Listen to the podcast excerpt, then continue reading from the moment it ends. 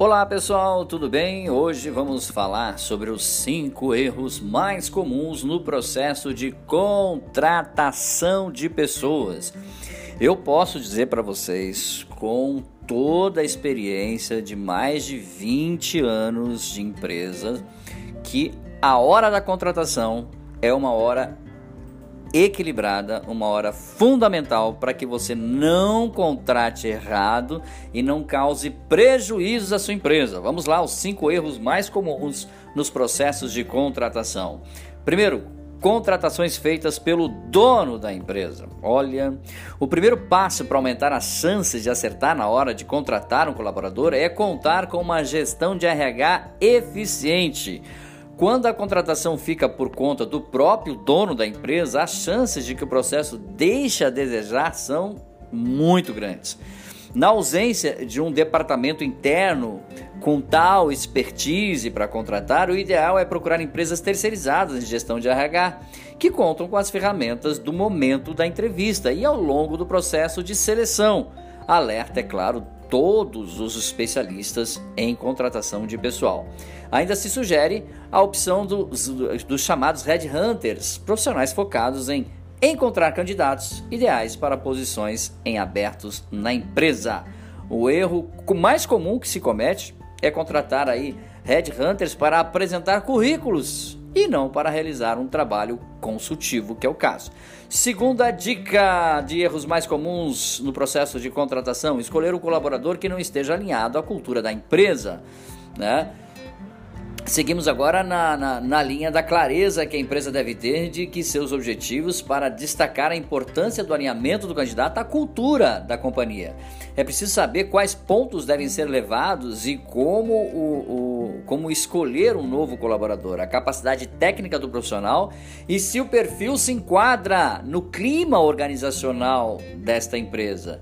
A importância de não, não ignorar o perfil comportamental dos candidatos para uma relação especial com a cultura da empresa, muitas vezes é preciso mais do que o conhecimento técnico. Pois é, em várias empresas de ponta no mercado, os headhunters fazem a avaliação técnica e uma parceria aplica testes que permitem avaliar o comportamento dos profissionais. Com isso, o gestor da vaga em questão pode analisar o quão preparado o candidato está para aquela oportunidade. Dica número 3 dos cinco erros mais comuns no processo de contratação: não traçar as, as competências e habilidades necessárias para o cargo. Isso é um erro é, é, inici inicial e mortal, né?